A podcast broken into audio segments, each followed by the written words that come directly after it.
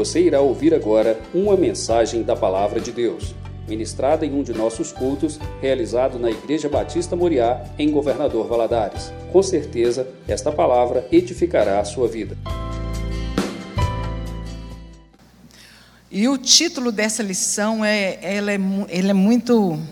Eu fiquei ensaiando como é que eu ia falar esse, esse título hoje. É um título forte.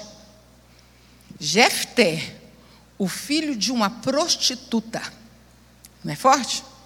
É forte, irmão? Jefté, o filho de uma prostituta. Você pode abrir sua Bíblia lá em Juízes, o texto básico que nós vamos estudar está em Juízes, capítulo 11, a partir do versículo 1. Em 1 Coríntios 1, 27, diz assim: Porque Deus escolheu as coisas loucas deste mundo para envergonhar os sábios, e escolheu as coisas fracas do mundo para envergonhar os fortes. 1 Coríntios 1, 27. Foi o tema até da Semana da Juventude, improvável. Né? Muitas vezes a pessoa olha para outra pessoa e pensa assim: esse aí é improvável, esse aí não vai dar nada na vida, esse aí a vida dele já era e só vai acontecer coisa ruim. E Deus, mas a palavra do Senhor nos diz, Paulo deixou escrito que Deus escolheu as coisas desse mundo, loucas desse mundo, para envergonhar os sábios, e escolheu as fracas do mundo para envergonhar os fortes. E a palavra de Deus nos diz que ele que levanta o pobre do monturo e os faz habitar entre príncipes. Deus é Deus que transforma a vida. Deus, nosso Deus, continua sendo um Deus que muda situações. Nós cremos nisso. Nós cremos no nosso Deus. Esse é o Senhor a quem nós anunciamos. E eu fico pensando, se você fosse escrever uma lista de pessoas que você considera muito, uma lista de heróis na sua vida. Né? Todo mundo tem os heróis na sua vida. É claro que primeiro é Jesus, Deus, tal, mas a gente tem os heróis, o pai, a mãe, a irmã, um amigo, uma tia, um tio que foi tão bom com a gente, um conhecido. Né? A gente olha para aquela pessoa, nossa, eu queria ser como aquilo ali, como aquela pessoa me inspirou. Né? Mas se nessa lista tiver, tivesse ali, nessa lista, tivesse uma prostituta, você ia pôr na sua lista? Ou o filho de uma prostituta, você colocaria na sua lista? Ah, não. Pode ter sido bacaninha, mas. Ah, não, né? Uma prostituta? Não. O filho de uma prostituta? Ixi, nem pensar. Mas, quando nós chegamos lá em Hebreus, capítulo 11, na galeria dos heróis da fé, quando Paulo escreve sobre os homens de fé, nós achamos lá o nome de Raabe, que é a, mulher que nós estamos estudando na quarta-feira. Operação Raabe, Deus não abre mão da sua família. Aquela mulher prostituta, é, desprezada até por sua família. Ela era desprezada pela sociedade, mas no coração dela havia um, um clamor, ela não queria aquela vida para ela, mas ela não via saída. Eu tenho certeza que Rabi ela já namorava o povo de Israel, porque ela, ela quando ela falou com, com os espias, ela dizia assim: é o Deus que abriu o mar vermelho. Vocês têm uma tocha que não se apaga durante a noite, uma coluna que não sai de cima de vocês durante o dia. O seu Deus que tirou água da rocha. Esse Deus eu quero para mim, mas ela não sabia como. Ah, no dia que ela encontrou aqueles espias, ela brucutu para aqui, para dentro da minha casa, é aqui mesmo que vocês vão ficar. E nós vamos esconder você. Eu sei que eles fizeram aliança com ela, olha, no dia, porque as muralhas vão cair. É legal, né? Não tinha caído ainda, mas eles criam, as muralhas vão cair. Deus falou. As muralhas vão cair. Mas no dia que as forem cair, tiver um, um fio de escarlate, um pano vermelho pendurado na, na sua janela, a sua casa não vai ser destruída, nem ninguém que estiver lá dentro. Ela saiu catando os parentes dela. Gente, aí eu fico pensando, né? Nessa hora, você pode, sua parente até não pode não gostar de você, mas você está passando um aperto. E seu amigo, seu parente chega para você, é melhor você ir lá para a minha casa, porque a minha casa não vai cair. Eles me prometeram que ninguém vai morrer. Se você ficar do lado de fora, você vai morrer. Eu tenho certeza. Lá, Bíblia, lá no céu a gente vai assistir os, os, o que, que aconteceu, eu acho. Gente entrando escondido na casa dela, era parente, com vergonha. Ai, meu Deus, entrar na casa de uma prostituta. Mas por causa daquela aliança que ela havia feito com aqueles, com aqueles homens. E nós hoje nós sabemos que aquele fio de escarlate significa o sangue de Jesus que nos purifica de todo pecado. Lá em 1 João 7 diz: se confessarmos os nossos 1,9, se confessarmos os nossos pecados, Ele é fiel e justo para nos perdoar os pecados e nos purificar de toda injustiça. Em, em 1 João 1,7 diz: Mas se andarmos na luz, como Ele na luz está, mantemos comunhão uns com os outros, e o sangue de Jesus Cristo, seu Filho, nos purifica de todo pecado. É o sangue de Jesus Cristo que nos purifica de todo pecado. Ninguém pode acusar o pecado de ninguém. Porque todos nós pecamos e destituídos estamos da glória de Deus. Nós só retornamos para o Senhor por causa de Jesus, porque nós recebemos Jesus. E a Bíblia, ela é muito legal porque ela não deixa ninguém de fora. Na galeria da fé nós achamos o nome de Raabe, aquela prostituta que salvou a vida dos espias em Jericó e de toda a sua família.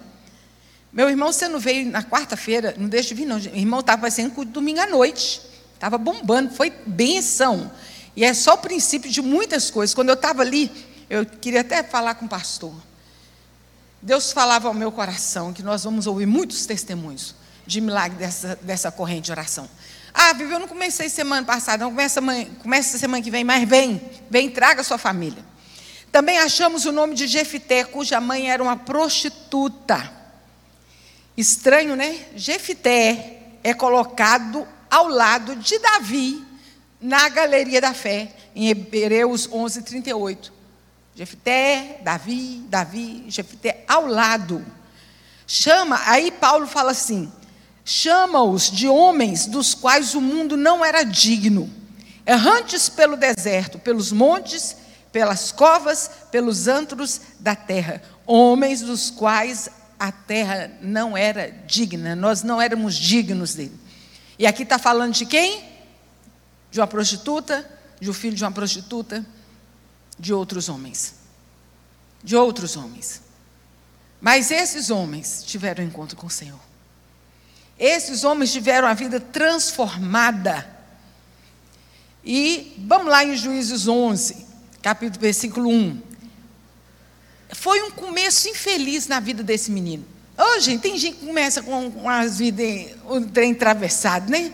Tem gente que tem a vida mais fácil, ainda reclama. Ah, tem gente que começa com a vida que você fala assim, ó, oh, chegou no meio da história, peraí, deixa eu beber uma aguinha aqui, descansar, pôr aqui para poder entender melhor essa história que é confusão demais. Vocês já conversaram com gente assim? Que a vida dá. É... Nossa, não dá para dar um replay e começar de novo. Mas o Senhor nos dá uma chance de começar de novo. Olha aqui. Jefité Juízes capítulo 11, versículo 1. Jefité, o Geleadita, era um guerreiro valente.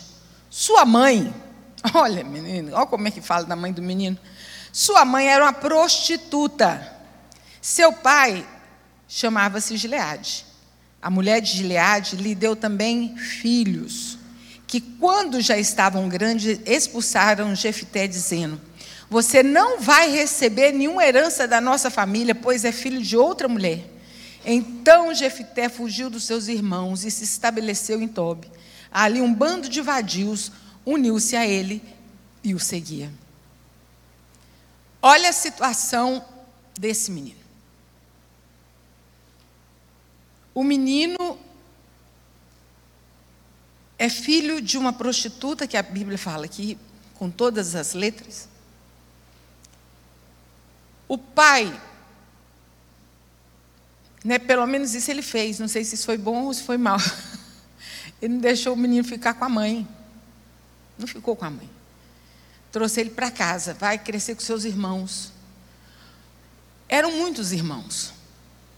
Eu imagino aquela criança crescendo na casa, sendo chamado de filho de uma prostituta. Eu imagino aquele menino no, comer a mesma coisa que os outros comiam, porque ele não era merecedor daquilo. Eu imagino tanto de pialma assim na cabeça que aquele menino levava quando ele passava perto dos irmãos, porque ninguém gostava dele. A mulher não gostava dele, a mãe daqueles meninos não gostava. Ela olhava, ela via, era o símbolo da traição do marido dela, era aquele menino. Então aquele menino nasceu sendo enxotado, sendo maltratado naquela casa, até que por fim quando ele já estava rapaz, os irmãos colocaram ele para fora. Eu acho que ele já devia estar tá doido para ir embora também, porque ninguém merece viver numa casa onde você é maltratado. E essa, esse foi o começo de vida de Jefté. Como é duro uma criança enfrentar uma vida tão cheia de preconceitos. Parece que Gileade, o seu pai, resolveu criar seu filho, mas a esposa legítima tinha outros. O relacionamento de madrasta e enteado pode ser difícil, mas parece que Gileade não se, to se tornou omisso no seu lar e não importou muito com o tratamento designado a Jefté. Porque ele poderia falar: não façam isso. Ele é meu filho também. Não trate meu filho assim. Ele poderia ter chegado para a família: olha, eu pequei, eu errei, aconteceu, me perdoa. Mas aqui está essa criança, eu não posso deixar essa criança viver no Léo, ele poderia ter chegado como homem, como homem que conhecia a Deus e, e fazer uma coisa dessa. Afinal, Jefté não pediu para nascer como acontece hoje em dia com muitas e muitas crianças. Nós temos visto muitas crianças abandonadas, irmãos. Nós temos que ter cuidado que às vezes as crianças estão abandonadas dentro do próprio lar. Quem pecou quebrando o juramento, não adulterarás, foi Gileade. Mas o filho sofreu as consequências do pecado. Então, quando Jefté cresceu, seus irmãos falaram assim: Olha, aqui não dá mais. E ele fugiu, foi expulso e fugiu daquela situação. E você imagina um filho de Israel se querendo ou não, ele era da origem do povo de Israel, ele era do povo de Israel, era um filho de Israel, que foi expulso da sua casa. E a palavra de Deus não nos fala como que é, o pai se sentiu. Parece que ele era um homem que não sabia disciplinar sua família. Ele parece que era um homem que não soube como pedir perdão, ensinar o respeito mútuo para cada um daqueles meninos. Existem ensinamentos na vida da gente que fica guardado no coração. E eu lembro que eu ainda menina, chegou uma pessoa que eu não agradava muito, nem era visita minha, era visita para o meu pai e minha mãe. Eu sei que eles também não eram assim muito afeiçoados com a pessoa. Mas meu pai recebeu, minha mãe e meu pai receberam ele com muita, com muita honra. Aí quando ele foi embora, eu perguntei ao meu pai, eu falei, pai, ele falou, minha filha, você pode até não gostar muito da pessoa, mas a partir do momento que a pessoa entra dentro da nossa casa, ela tem que ser tratada da melhor maneira possível, porque ela está dentro da nossa casa. Ninguém pode sair da nossa casa se sentindo frustra frustrado ou mal recebido. Então aquilo ficou na, na, na minha mente e é verdade, né? É tão, tão, tão interessante quando as pessoas chegam na nossa casa e que se recebe bem, e quando elas vão, depois você fica sabendo que elas ficaram felizes de ir na nossa casa. E é assim que nós precisamos ensinar nossos filhos questão de respeito pelas pessoas, respeito por ser gente. Uma vez a Heloíne, professora dos adolescentes, foi professora aqui nossa, ela conta um caso que na Alemanha chegou um homem, um pastor, um pastor negro, foi pregar na Alemanha. E esse pastor ele entrou num restaurante e, e todo mundo lá era muito branquinho, né?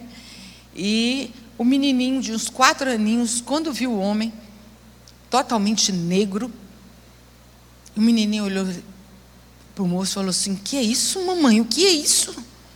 Aí a mãe dele virou: É gente, meu filho, é gente.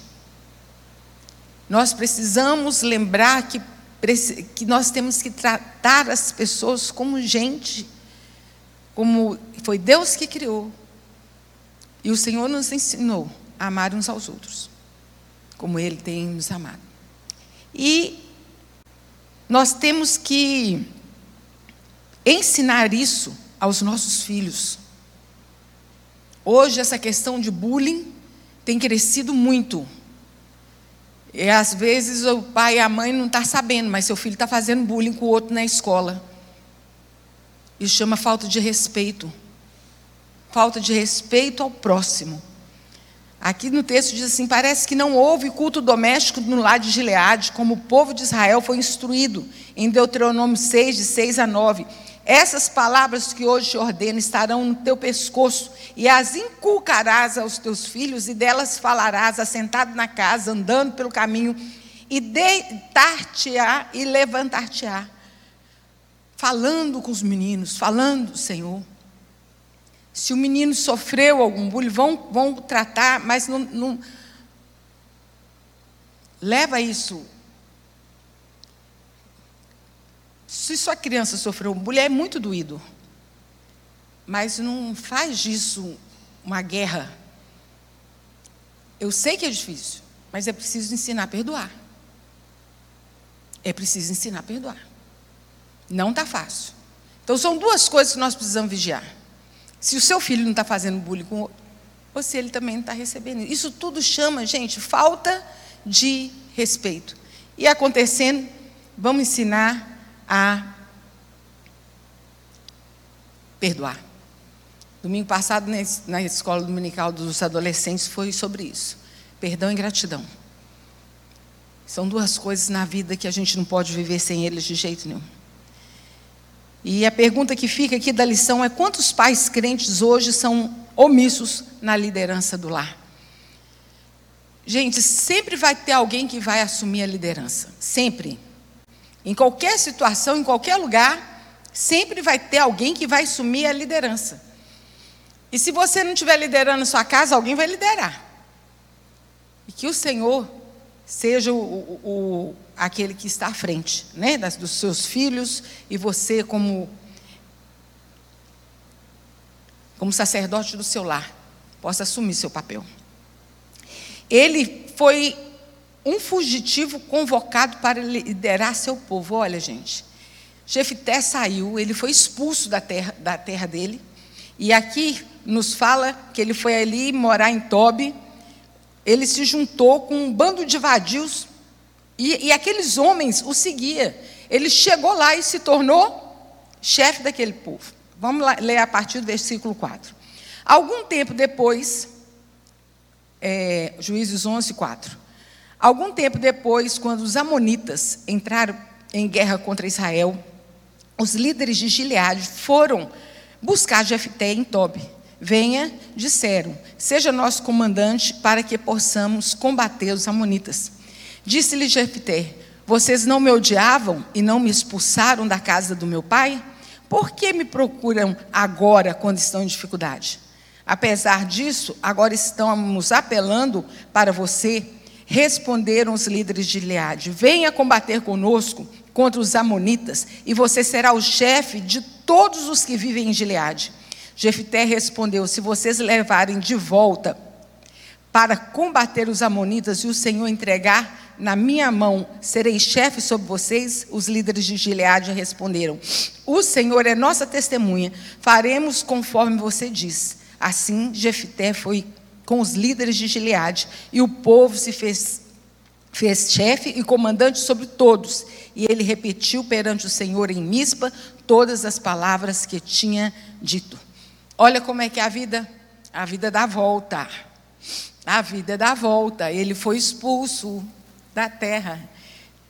Aí ele se tornou um homem forte, um homem de estratégia, um homem que, com certeza, ele era respeitado onde ele vivia, e a fama dele deve ter corrido longe. Para os anciãos da terra ir até ele e pedir socorro, pedir para que ele viesse liderar o povo de Gileade na guerra contra os amonitas. Eu imagino ele escutando esse pedido, né? Vindo falar, ele, ah, então é, né? então agora, tchan, tchan, ele, no coração dele, ou então ele pode ter ficado assustado. O que, que é que esse povo está fazendo? O que, que é que está acontecendo? Jefité, gente, ele nos faz lembrar Davi, quando fugiu de Saul e se juntou com pessoas difíceis e complicadas, complexadas, como aconteceu com Davi, Jefté também teve a mesma história. Quando Davi teve que fugir de Saul, que Saul intentava matá-lo, ele se juntou com um bando, né? E, e ele se tornou chefe daquele, daquele grupo. E a fama de Davi espalhou. E a fama de Jefté também espalhou. Que mudança radical de atitude para com o filho de uma prostituta, na é verdade? Ele saiu de lá expulso como filho de uma prostituta. Agora eles estavam chamando ele para que ele os ajudasse contra os inimigos. E Jefté responde, falando, né, como nós lemos aqui, não foram vocês que me puseram para fora? Agora vocês vêm e me buscam para ser um líder entre vocês? Mas uma coisa que eu creio que aquele menino nunca esqueceu de Deus e ele continuava temente a Deus. Porque aqui no versículo 9, ele fala assim: Se vocês me levarem de volta para combater os Amonitas e o Senhor os entregar a mim, serei chefe de vocês? Ele, naquela hora, ele falou assim, e o Senhor, ele estava naquela hora entregando aquela causa a Deus. Ele não estava querendo na força do braço dele, nem na estratégia do bando dele. Ele estava voltando para o Senhor. Se o Senhor entregar nas minhas mãos, eu serei chefe sobre vocês? Qual seria a sua reação? Né, lá no Salmo 40, 15, é um salmo que tem uma versão, nem todos acham essa versão, mas existe essa versão, que às vezes acontece alguma coisa e a gente vira e fala assim, irmão, Salmo 40, 15, né? Salmo 40, 15, que ensinou que isso aqui foi o pastor Natalino, tá, gente? Ele fala assim, bem feito, bem feito. é Salmo 40, 15. Bem feito, bem feito. Agora esses é, os irmãos da mídia devem estar procurando lá o Salmo 40, 15. É, a gente poderia, Jefté poderia falar assim, bem feito. Bem feito. Vocês procuraram. Mas ele, é, Paulo, o, próprio Senhor Jesus, lá em Mateus 5, ele diz assim: Ouviste que foi dito? Olho por olho, dente por dente. Eu, porém, vos digo: não resisti ao perverso, mas antes a qualquer que te ferir na face direita, volta-lhe e oferece também a outra. Jefité também nos faz lembrar de outro rapaz que na Bíblia foi rejeitado pelos seus irmãos, sendo expulso de casa, mas depois Deus o elevou à posição de destaque na nação. Creio que Jefité poderia dizer como José do Egito disse aos seus irmãos: José foi um menino também que foi escorraçado pelos seus irmãos.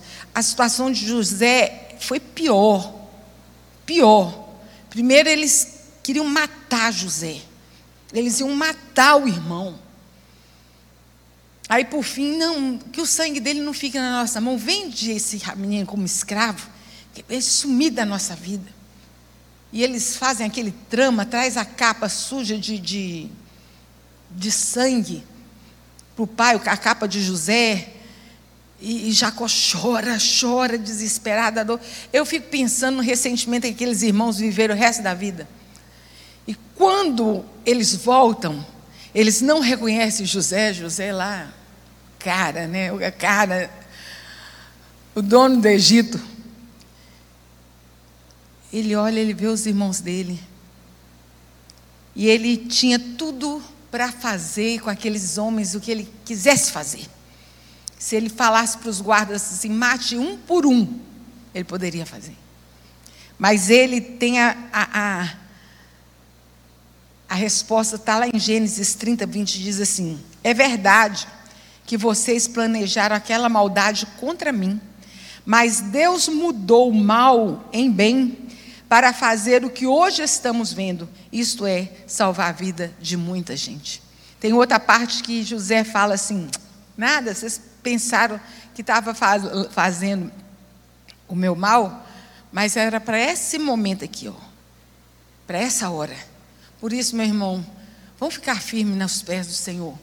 José, ele não titubeou em momento algum, em momento algum ele duvidou que Deus estava com ele, mesmo no meio de toda aquela aflição que ele viveu ali. Ele sabia que um dia a história ia mudar. Depois de tantos anos lá no calabouço, a história de José tadinho. Cada dia que passava ficava pior. Você começa a ler a história de José, você vai o dor do menino, gente. Quando você pensa assim que ele está de boa lá no com Potifar, né, já tranquilo, né, a posição mais tranquila, aí aparece a Potifusa, né, para trazer aquela confusão na vida daquele menino. E ele foi preso injustamente, esquecido lá no calabouço. Mas lá naquele calabouço ele transformou o negócio todo. Era uma coisa tão impressionante que o guarda deu a chave da prisão para José tomar conta dos outros prisioneiros. E José cuidava dos outros prisioneiros, tanto que ele cuidou do padeiro e do copeiro. E eles tiveram sonhos, José revelou os sonhos. Passou um tempo, o rei teve um sonho, ninguém sabia interpretar. E o copeiro chegou e diz: Tem um homem lá no calabouço que sabe interpretar sonho. E eu gosto de, de, dessa história assim, que José ele acordou escravo e foi dormir governador. Ele acordou de pé descalço, com a roupa esgaçada, ele teve que tomar um banho, roupa bacana, sapato no pé e deram um anel para ele. Deus muda a situação, gente. Na hora que Ele quer. Nada foge do controle das mãos de Deus. A história de Jefité foi mudada. A história de Jefité foi mudada. E como nós vimos no coração de Jefité, tanto no coração de Davi e de José, principalmente de José, é a questão do perdão.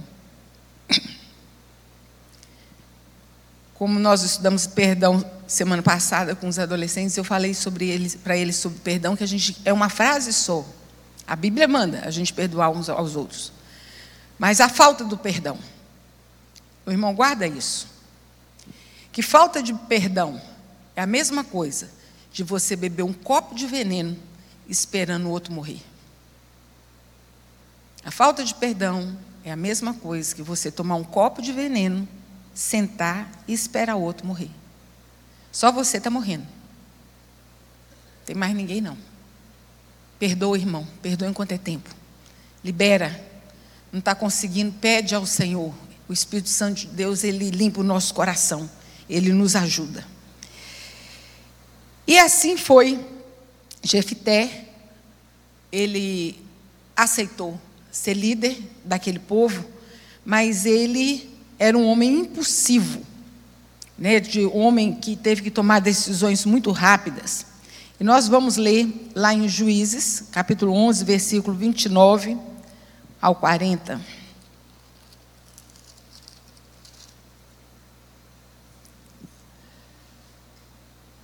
Entretanto, o rei de Amon não deu atenção à mensagem de Jefté. Então o espírito do Senhor apossou de Jefté, e este atravessou Gileade e Manassés, passou por Mispa e Gileade, e daí avançou contra os amonitas. E Jefté fez este voto ao Senhor: Se entregar os amonitas na minha mão, Aquele que estiver saindo na porta da minha casa ao meu encontro, quando retornar da vitória sobre os Amonitas, será do Senhor, e eu o oferecerei em holocausto. Então Jefité foi combater os Amonitas, o Senhor entregou nas suas mãos. Ele conquistou 20 cidades, desde Aroé até as cidades vizinhas de Minite, chegando a Abel-Querarim, Assim os amonitas foram subjugados pelos israelitas. Quando Jefté chegou à sua casa em Mispa, sua filha saiu ao seu encontro dançando ao som de tamborins. Ela era sua única filha.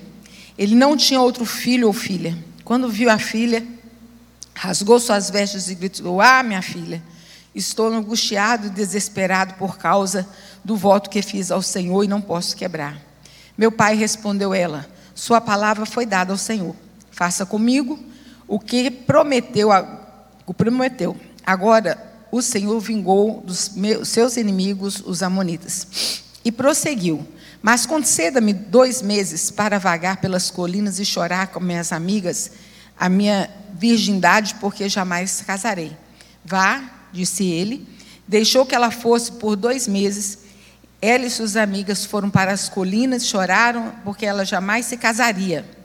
Passado dois meses, ela voltou para a casa do seu pai e ele fez com ela o que tinha prometido no voto. Assim, ela nunca deixou de ser virgem. Daí o costume em Israel de saírem as moças durante quatro dias, todos os anos, para celebrar em memória da filha de Jefté, o Geliadita. A língua nossa é fogo. Né? E, e essa questão aqui, nós vamos estudar, ela é, é, é algo que às vezes traz assim. Tem, tem pensadores que é de um jeito, tem pensadores que, que diz de outro, mas nós vamos ler aqui conforme está escrito aqui na palavra do Senhor. Mas vamos voltar aqui. Quantas vezes nós sofremos por causa de uma coisa que falamos quanto estamos nervosos, preocupados, zangados, e nós sofremos com consequência? Jefité ele fez um voto impensado a Deus com consequências tristes para ele e para sua filha. Foi um voto impulsivo. Mas tem um, um versículo aqui que nós lemos que fala que o Espírito do Senhor havia se apossado de Jefté. Foi antes dele fazer esse voto. O Senhor já daria para ele a vitória, porque a vitória era do Senhor e não de Jefté. Essa fala foi uma fala impensada, muitas vezes é, influenciada pela cultura de Canaã, fazer um voto, esqueceu de sequer que Deus não requer sacrifício, sim obediência. E Deus nunca aceitou sacrifício humano como voto, nunca. A gente vê quando Abraão sobe com seu filho, e o menino fala assim: Olha, o, altar está aqui, o fogo está aqui, cadê o cordeiro? Cadê o sacrifício? E, e ele, e o Senhor proveu o cordeiro para o sacrifício. E quando nós lemos aqui essa questão que ela vai sair, ela chora para poder dois meses para poder chorar sua virgindade porque ela nunca se casaria. E aqui fala assim, é, ela nunca deixou de ser virgem. O que nós entendemos quando nós lemos a palavra de Deus aqui, quando, quanto aos estudos que eu fiz durante essa semana, que o castigo dela acabou sendo esse, o castigo que nem era dela, né? Que acabou sendo do pai. Ela, ele cumpriu o voto. Ela não se casaria e ela ficaria virgem. E as amigas dela choraram porque ela ia ficar virgem a vida toda. E o costume de Israel de sair as quatro moças todos os dias naqueles anos para celebrar a memória da filha de Jefté, o Gileade, porque ela nunca se casou e permaneceu virgem. Olha a confusão que aconteceu por causa de uma palavra. Nós precisamos sempre de lembrar, irmãos. O Sidney é meu amigo, meu irmão. E o Sidney algumas vezes já chegou para mim, né, Sidney? Viva. Não, tá bom, que às vezes a gente vai brigar com o menino, né? Eu esqueço o dia que ele chegou para mim, viva, agora você é pastora. Não pode brigar com os meninos assim, não. Eu dizer, ah, meu pai. É tão bom quando a gente tem uma pessoa que chega e fala com a gente, para a gente tomar cuidado. Que a Bíblia fala que a gente tem que orar pedindo a Deus para pôr um guarda na porta dos nossos lábios. Que o falar é prata, mas o calar é ouro. Nós precisamos viver isso. Porque muitas vezes, senão, nós vamos falar coisas que não deveríamos falar. Nós precisamos ter cuidado com a língua. A língua ela não tem osso, mas ela quebra osso. Eu nunca esqueci essa frase. A língua não tem osso, mas ela quebra osso, porque ela quebra corações, ela desfaz uma pessoa. Por causa de uma fala, uma pessoa cai numa depressão. A língua, ela não tem osso, mas ela quebra osso. Lá em, lá em Tiago, ela fala assim que a língua é, é um, é como um fogo que ela é pequena, mas é como uma faísca que cai numa floresta e pega fogo. Que é mais fácil você controlar um navio com um timão pequeno, muitas vezes, do que controlar sua própria língua. Meus irmãos, nós precisamos pedir a Deus que nos ajude, nos ajude a, a língua para não fazer promessas e juramentos, como Cristo nos ensinou a respeito disso. Nós precisamos ser homens e mulheres de palavra. A gente deu a palavra. Tem, tem dia que eu falei assim, meu Deus, eu, eu falei, né? Agora eu vou. agora eu, eu, prometi que eu ia fazer, agora eu vou fazer. Né? Mas tem, tem hora que é preferível falar não. A pessoa pode ficar até contrariada com a gente, mas a gente fala não. Porque depois o sim pode trazer tanta consequência. E vamos ter cuidado também com a cultura mundana. Não imitem a cultura, a conduta e costumes desse mundo. Não vamos. Ah, porque todo mundo faz, todo mundo fala, mas nós não somos todo mundo. A nossa fala ela é, ela é diferente, ela tem que ser diferente. Nós vamos até aqui, é, tem, tem um, aqui uma história que fala como que ele descobriu os inimigos dele através da fala, por causa do nosso comportamento, do nosso posicionamento. O fato de, às vezes, nós não estarmos no lugar fala muito mais do que o fato de você ter ido dali. Então, que Deus possa nos ajudar. Uma coisa louvável é que Jefité cumpriu sua palavra, embora fosse difícil para ele. Você sempre cumpre sua palavra, mesmo quando essa te custa? Então, vamos ter cuidado com a nossa palavra. E ele, por fim, Jefité é um líder sábio.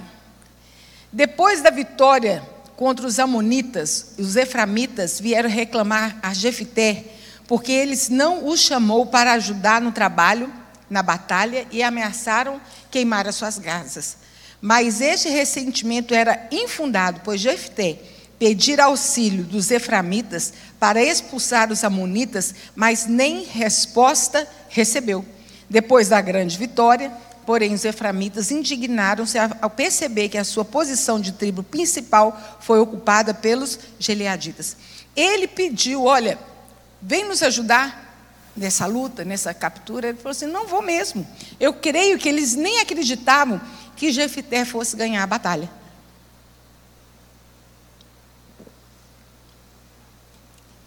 E é uma coisa interessante, gente, que Jefité estava lutando até em favor deles. Era a favor deles também. Né? Aquele, como diz, que aquele que não é contra mim é por mim, eu não sou contra vocês, vem ser comigo. Vamos, vamos ali junto. Eles não quiseram, eles nem deram resposta. Nem resposta deram para Jefté. E depois disso, Jefté e o seu povo conseguiram capturar as terras de Efraim. E os efraimitas se tornaram reféns de Jefté. Se alguém conseguisse escapar dali dos efraimitas, essa parte é muito engraçada, eu escutei essa mensagem há muitos anos e nunca mais esqueci disso. Que os efraimitas começaram a querer sair da terra para ir para outro lugar, para não ser escravo, nem ficar sob o comando de, de Jefté. Quando eles pegavam alguém que estava querendo cruzar lá a fronteira, ele falava para ele assim: Você vai falar uma palavra, chibolete. E é uma palavra comum, chibolete. Essa palavra chibolete, chibolete significa espiga de cereal. Mas é a mesma coisa hoje de você virar para um carioca e falar assim, um mineiro falou assim, você vai falar vocês. Como é que o carioca vai falar? Vocês, vocês, vou voltar. Aqui você não passa não. Você, então pode voltar. Era isso, gente. Era o sotaque, era o modo de falar. Eles descobriram quem eram os eframitas ou aqueles que é, continuariam ali na terra. Então, por causa de uma palavra, de um modo de falar. Gente, como que a gente é conhecido, né? Pelo, pelo modo de nós vivermos. Jefité usou de sabedoria para dirigir seu povo e foi juiz em Israel durante sete anos. É salutar ver que, apesar do começo de vida nada promissor, sofrendo rejeição na meninice e na sua ju juventude, Jefté foi capaz de vencer os traumas e complexos e, na força do Senhor, tornar-se uma pessoa útil à sociedade ao Senhor. Deus tem o mesmo poder de hoje nos ajudar a vencer traumas da vida e ainda tem o mesmo desejo de transformar vidas como ele fez com a vida de Jefté. Até hoje Deus escolhe aquilo que o mundo despreza, acha humilde e diz que não tem importância para destruir o que o mundo pensa é o que é importante nós é, vermos. Eu gostaria de pedir o pessoal da mídia para colocar aí 1 Coríntios 1, 28. 1 Coríntios 1, 28.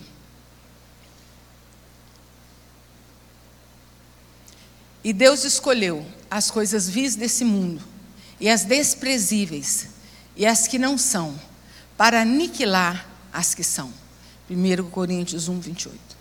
Nós temos aqui, tão vivo aqui, na nossa igreja, a missão vida. Ali tem homens que passam por ali, que muitos já deram a vida deles como perdida. Homens transformados, com vidas transformadas. É, a gente não precisa ir muito longe, não. Na missão vida aqui. Homens jogados na calçada, sendo desprezado, e Deus deu uma oportunidade para eles. Às vezes a gente precisa de uma oportunidade aqui dentro. Só você e Deus sabe quantas vezes você recrimina você mesmo. Quantas vezes você está levando um fardo que é seu mesmo. Deus não dá mais, dá sim. Deus nem eu consigo me perdoar, ser melhor do que eu. Uma vez eu ouvi isso, ser melhor que Deus. Porque Deus perdoa, você não perdoa? Né? Então, Deus transforma a gente. Agora, nós precisamos querer, nós precisamos buscar. Ou quando a ajuda chegar, aceite a ajuda também. Porque o Senhor, Ele sempre nos estende a mão. Jesus, quando Ele morreu, quem ficou perto dele foram aquelas mulheres né, que nem podia ficar mulher perto, mas ela estava ali chorando. Elas foram lá para poder lavar o corpo dele. Mulheres que o mundo desprezava, mas elas tinham vida nova. Jesus comia, assentava e comia com pecadores, como eles chamavam, publicanos. Não que ele se misturasse a eles, mas ele sempre estava ali para levar uma palavra. Quando a gente vê a vida de Zaqueu, Zaqueu desce depressa, porque hoje entrou salvação na sua casa, desce Zaqueu. Ladrão, ladrão, safado, mentiroso. Aquela mulher sentada, meio-dia, Jesus falou para ela assim: me dá água.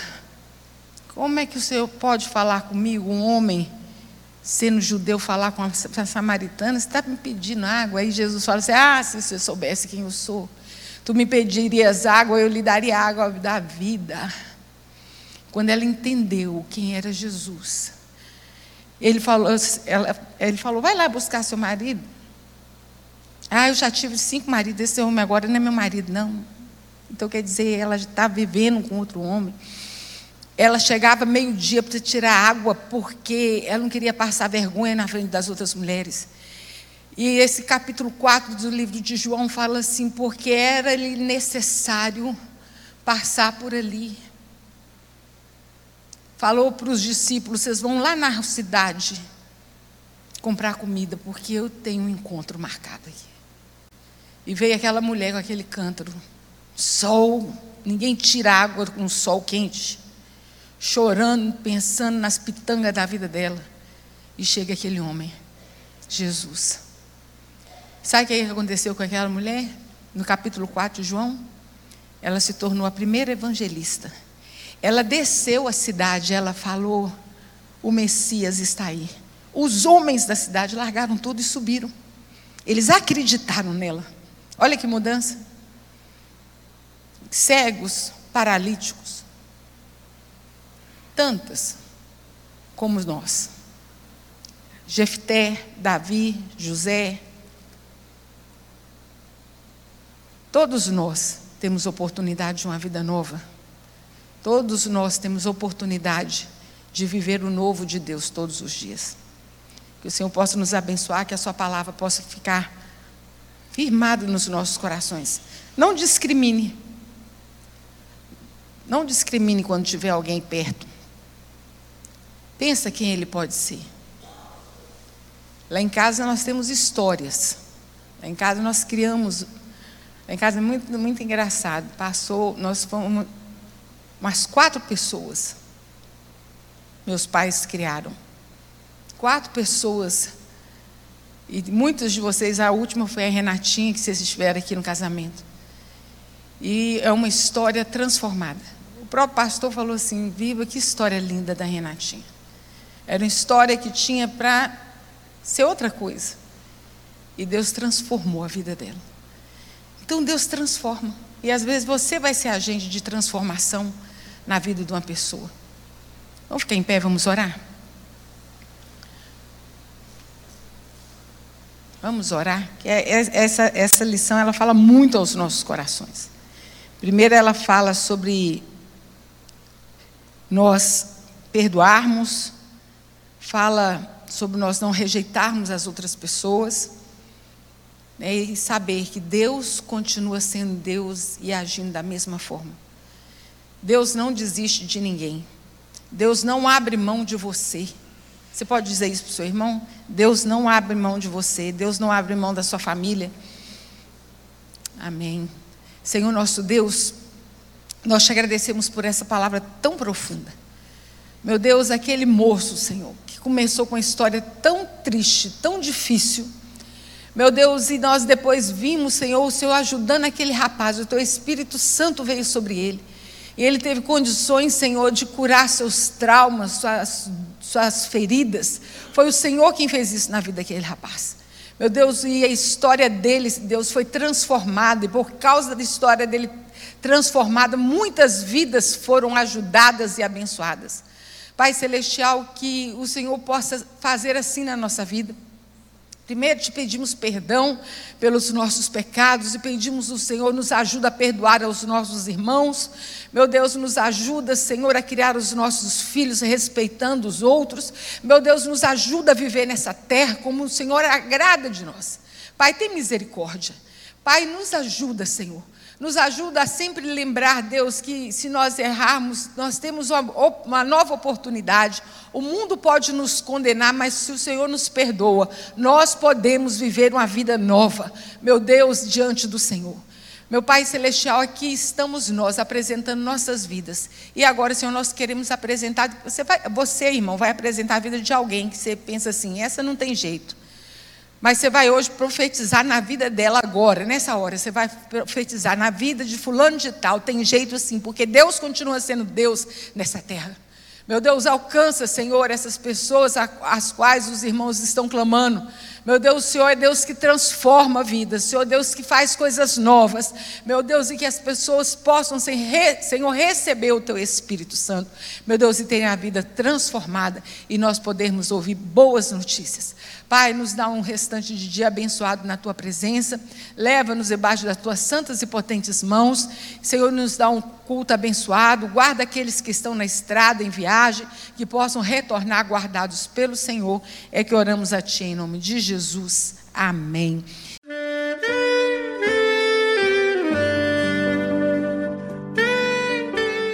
Querido amigo, Deus se interessa por você. Ele conhece as circunstâncias atuais da sua vida. Não hesite em buscá-lo. Em Jeremias 33, versículo 3, ele nos diz: Clama a mim e responder-te-ei, e anunciar-te-ei coisas grandes e ocultas que não sabes. Esperamos que a mensagem ouvida tenha falado ao seu coração e que você e sua família sejam abençoados pelo Senhor Jesus.